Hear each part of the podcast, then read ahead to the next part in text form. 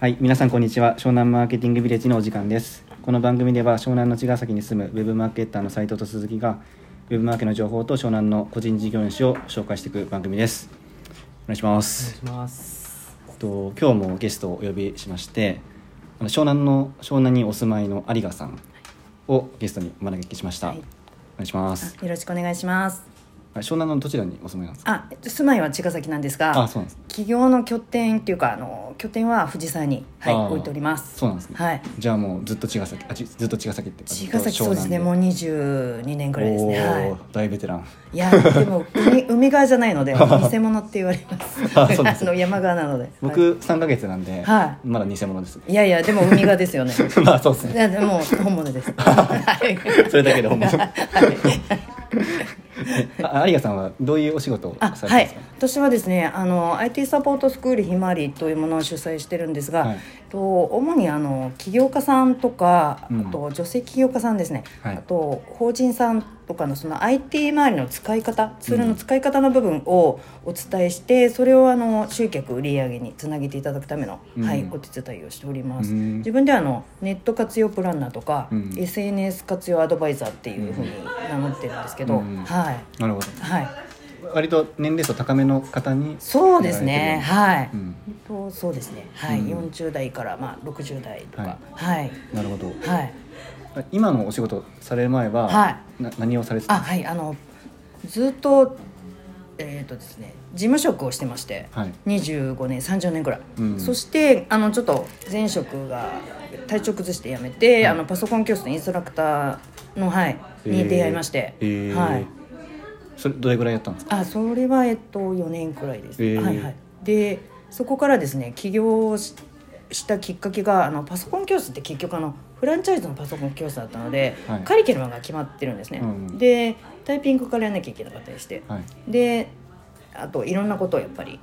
しないとパソコン教室って成り立たなくて、えーでもそこから結局あの、まあ、ぶっちゃけっていうかあの言い方は変なんですけどあのなんだろうなあのポイントその人に必要なとこだけピンポイントにあーこうレッスンできないかなと思ってあーでこう一つ構えてしまうとやっぱりなかなか動きにくくなるので、うんあのフットワークは軽いので。うん。でそれを生かしてこう出張って形で、うんはい、あのできないかなと思って副業で始めたのが、はへい、ーそれがちょうどそうですねあのあったんでうんでもそのうちなんかだんだんちょっとそっちが面白くなっちゃって、うんはい、みんなから止められたんですよあー副業はお金かかるよって言われて。あ副業ってお金あかかあるっ。ていうか副業っていうかその起業ですね、あーはい、で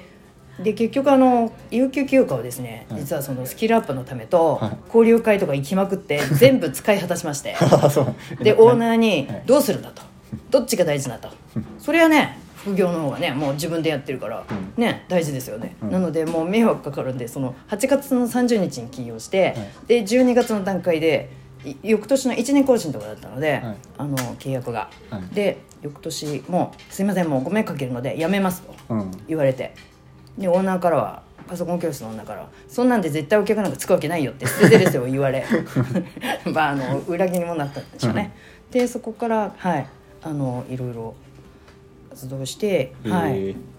え最初ははいどういうお客さんっていうか、あはいどっからお客さん最を初はですね、はいあの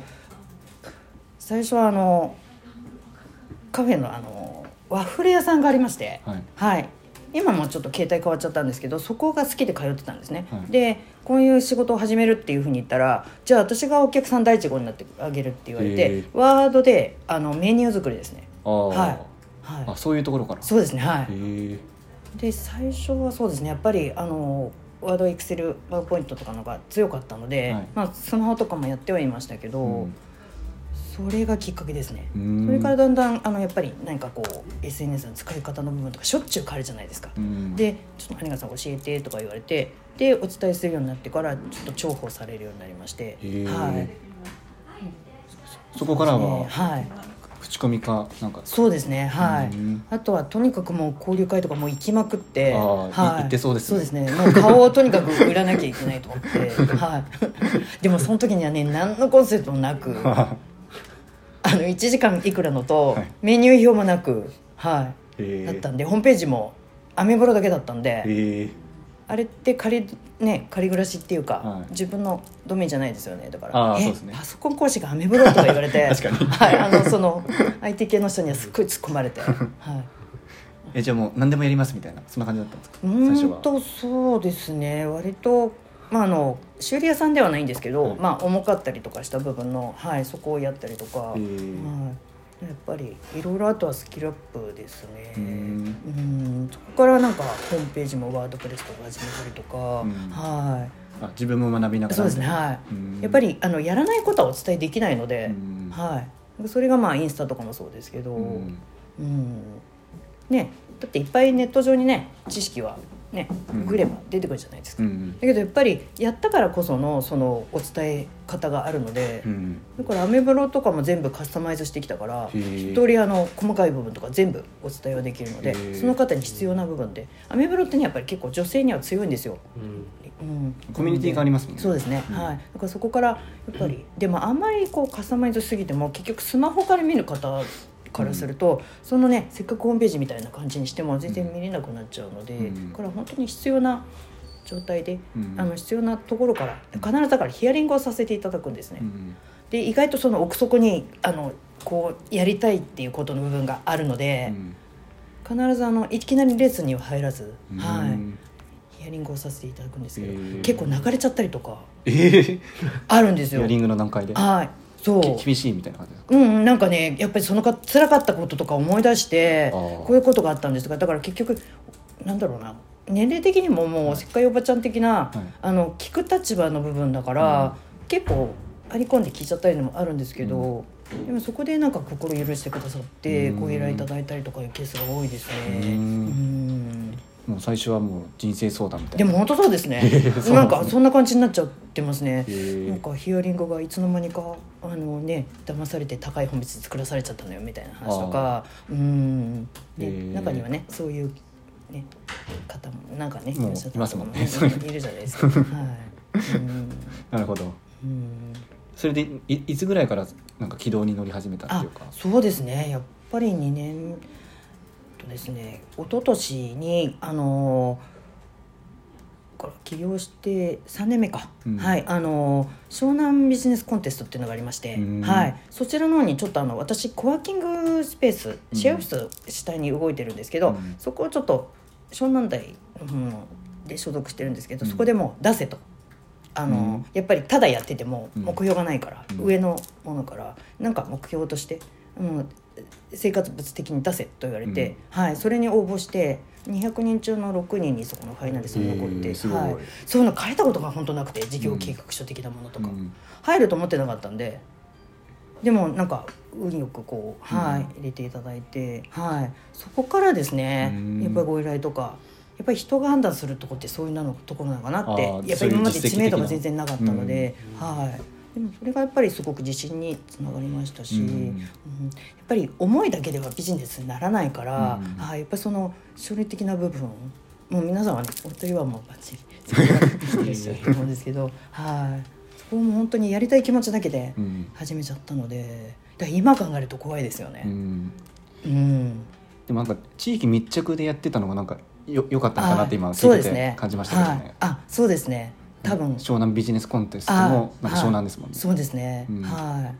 い、うん最初から大きくやってたらなかなかうん依頼とかそうですね来ないかもしれないけど、やっぱり好きな土地だからまずここからっていうのがあって、うん僕のお客さんもはい結構年齢層高めの人が多いんですよ、はいそうなんですかまあ、アフィリエイトとあかはをい教えてたりはいはいしてたんで、主婦の方とかはそういう方いらっしゃるんですけどい、は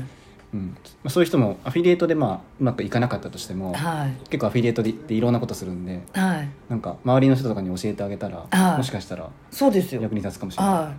意外となんかね自分で普通にやってることとかが、うんあのメニューになったりするので、うん意外とそういうとこきっかけ的にあのみんな気が付かないんですよね。うんうんでやっぱり発信するものがどうしてもあのあ専門家目線になっちゃうので、うんなんかやっぱりねブログとかのご説明をしてもあれもできますこれもできますっていうふうになっちゃってお腹いっぱいになってしまって。うんすごいそこは残念だなって思うんですけど、うんお客様目線的なところをやっぱり忘れちゃうので、うんそれも含めてお伝えをしてるんですけど、ワードプレス立ち上げるだけですごいですもんねそうですね でもそれがね結構ねみんなワンデーでやっちゃうそのいコースみたいなのがあって、はいそこでやって結局使いこなせなくて「あー有賀さん助けて」ってこういうのを見 てあそうなはい、でもテーマが違うとまた全然違うじゃないですあかー確かにだからそういうの発信する方も、うんちょっとやっぱり責任があるなっていう、うんそういう組まれる方、ううんんと思うんですけど、うん結局その会社が作ったテーマとかだと後で使えなくなっちゃったりとか、うんで世の中みんなワードプレスワードプレス言うので、うんみんなそれがいいと思うんですね。あでも、まあ、最終的にはワードプレスでいいのかもわかんないですけど、うんその手前で今もうランディングページも会員ホームページって言っちゃってるので。ーうんだからやっぱり紹介ページは必要なので、うん段階に応じてっうんていうのがあると思うんですよ、うんだからやっぱりそこで必要な部分ねお金やっぱり出せない方もいるし、うんそしたらそこまででやっぱり発信やっぱはしていかなきゃいけないので、この辺のアドバイスもしてる感じですかねなるほどいきなりねみんな本あワードプレスってやっぱりうんね、確かにいいですけど、うんうんでもね本当に確かに最初はあんまりね今アメブロとかの方そうがですねやはりいやすいですよはい、そうですね、うんまあそこでやったことは絶対いきますからね、うん意見は。確かにうん僕も最初アメブロだあったんでそうですかはいはいまあそんな感じでちょっと時は間い経っちゃいそうなんで、はいまあ次回は、はいはいまあ有賀さんそういうあの、はいサポートが得意だということなので、はいそういうことについて詳しくはい聞いてみたいと思います。はい、はいじゃあ今回はこれで終わります。はいありがとうございましたありがとうございました